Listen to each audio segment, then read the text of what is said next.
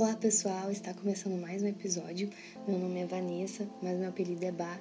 Não tem nada a ver, mas vamos para o que interessa então. Bom, vou compartilhar hoje uma palavra que foi extremamente edificada e espero que você possa ser edificado também.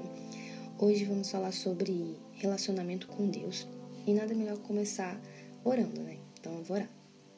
Deus, muito obrigada por essa oportunidade e privilégio de estar aqui podendo compartilhar a Sua palavra e também receber a Sua palavra. Eu te agradeço pela Sua palavra sendo essa semente lançada em terra fértil e essa terra fértil sendo os nossos corações, para que a Tua palavra produza frutos e esses frutos sejam para a glória e honra do Senhor. Eu te agradeço por cada vida que está ouvindo essa palavra e que terá uma vida extremamente impactada pelo teu poder. Eu te agradeço em nome de Jesus. Amém. Então vamos lá. Bom, como a gente vai falar sobre relacionamento, é bom a gente lembrar que os seres humanos foram criados para se relacionar, tanto entre si como também e principalmente com o Criador. Então eu vou ler Salmo 25, 14 para iniciar. Caso você esteja podendo ler, fique à vontade. Caso você não esteja, é só me acompanhar. Então eu vou ler agora. Salmo 25, 14 diz assim: O Senhor confia os seus segredos aos que o temem e os leva a conhecer a sua aliança. Eu vou fazer uma pausa para a gente poder refletir sobre algumas questões importantes do relacionamento e aí a gente retoma este texto. É o seguinte: a gente pode pensar em quatro chaves do relacionamento. Por exemplo, a relação entre pessoas ela começa com a primeira porta, né? A porta do conhecimento. Então você conhece uma pessoa e a partir desse momento você decide dar a ela a chave para ela ter acesso à próxima porta, que é a porta da comunicação.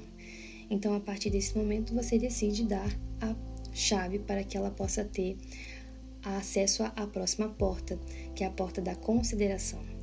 Então, a partir do momento que você considera ela, seja como melhor amiga, como amiga ou apenas como conhecida, você decide dar a ela a chave para ela ter acesso à próxima porta, que é a porta da confiança, que é o momento em que você vai confiar a ela a sua intimidade. E aí o que, a gente pode entender com isso? Que o relacionamento com Deus também envolve essas quatro portas: conhecimento, comunicação, consideração e confiança. O que acontece é que no jardim do Éden, o ser humano ele tinha o relacionamento pleno com Deus. Todas essas portas estavam abertas para nós. Só que Adão desobedeceu a Deus simplesmente porque ele não confiou mais em Deus. E a partir do momento que Adão pecou, a porta da confiança, já que ele desconfiou de Deus, foi fechada e todas as outras portas também. Ou seja, o relacionamento com Deus foi rompido. O que me faz também pensar a razão pela qual muitas pessoas sem Jesus até hoje elas possuem dificuldades em conhecer, se comunicar, considerar e confiar em Deus. Enfim.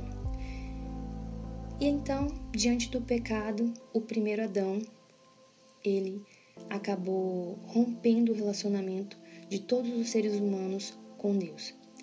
Já que o salário do pecado é a morte, como diz lá em Romanos 6:23, o preço deste pecado só poderia ser pago por meio da morte de outro ser humano que não tivesse pecado algum. Isso mesmo, Jesus, o segundo Adão, que morreu e ressuscitou.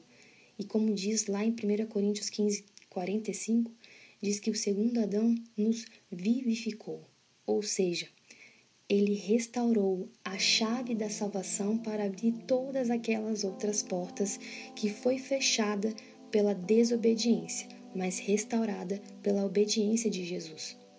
Então perceba, pela porta da confiança, o relacionamento com Deus foi rompido, e é pela porta da confiança, por meio da fé, que o nosso relacionamento com Deus é restabelecido e começa a partir do momento que cremos com o coração e confessamos com a nossa boca que Jesus é o Senhor e Salvador das nossas vidas, como diz lá em Romanos 10, 9 e 10. Então, a partir do momento que a gente desfruta dessa porta aberta da confiança, a gente pode desfrutar da porta aberta da consideração, que é o momento de fato que consideramos Jesus como o nosso Salvador e que entendemos que vivemos para servir o nosso Senhor. E servir o nosso Senhor com temor, como diz lá em Salmo, ele só confia a sua intimidade, os seus segredos para aqueles que o temem. E temor não é ter medo, temor é ter amor de forma reverente e honrosa. Isso sim é consideração. E a partir do momento que a gente desfruta dessa porta aberta da consideração, a gente pode também desfrutar da porta aberta da comunicação, que é de fato ter comunhão com Deus de forma sincera.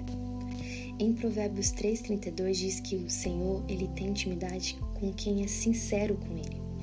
Então, a gente pode sim desfrutar dessa porta aberta da comunicação com Deus, sendo sincero, tendo uma conversa sincera com Deus, tendo uma conversa sincera com nosso Pai. Por meio do que? Por meio da meditação na Sua palavra e através de uma vida de oração. Então, quanto mais a gente desfruta dessa porta aberta, a gente também pode desfrutar da porta aberta do conhecimento. Ou seja, quanto mais confiamos em Deus, consideramos a Deus, comunicamos com Deus, nós podemos cada vez mais conhecer a Deus, conhecer quem Ele é, o que Ele quer que nós façamos, o que Ele tem e pode fazer. E também, a partir dessa consciência que estamos em Jesus Cristo, também podemos entender quem somos, o que temos e podemos em Deus. Então é muito importante a gente poder parar para refletir se nós de fato estamos valorizando esse relacionamento. Se de fato nós estamos valorizando o alto preço pago por Jesus para que nós pudéssemos ter este relacionamento pleno com o Pai, com todas essas portas abertas, podendo de fato nos confiar em Deus, considerar a Deus, nos comunicar com Deus e conhecer a Ele também. E o que eu acho mais lindo assim de viver é que Deus, ele quer de fato ter relacionamento pleno, de intimidade com cada um de nós. Tanto que, além de lhe ter dado seu único filho para que todo aquele que nele cresce não perecesse, mas tivesse a vida eterna, ele se revela a nós conforme três tipos de relacionamento de extrema intimidade. Ele se revela como pai, ele se revela como amigo por meio do Espírito Santo e se revela como noivo por meio de Jesus Cristo. E por que tudo isso? Porque o Senhor, ele confia os seus segredos aos que o temem e os leva a conhecer a sua aliança, como está escrito em Salmo 25, 14. Eu avisei que a gente ia voltar ao texto e a gente voltou agora, finalizando com ele. E o meu desejo para cada um de nós é que possamos confiar cada vez mais em Deus, considerando Ele com muito temor, nos comunicando com sinceridade e conhecendo cada vez mais o nosso Pai, o nosso amigo e o nosso noivo. Espero que você tenha sido edificado, tenha um dia abençoado e gere expectativas para o próximo episódio. Tchau, tchau!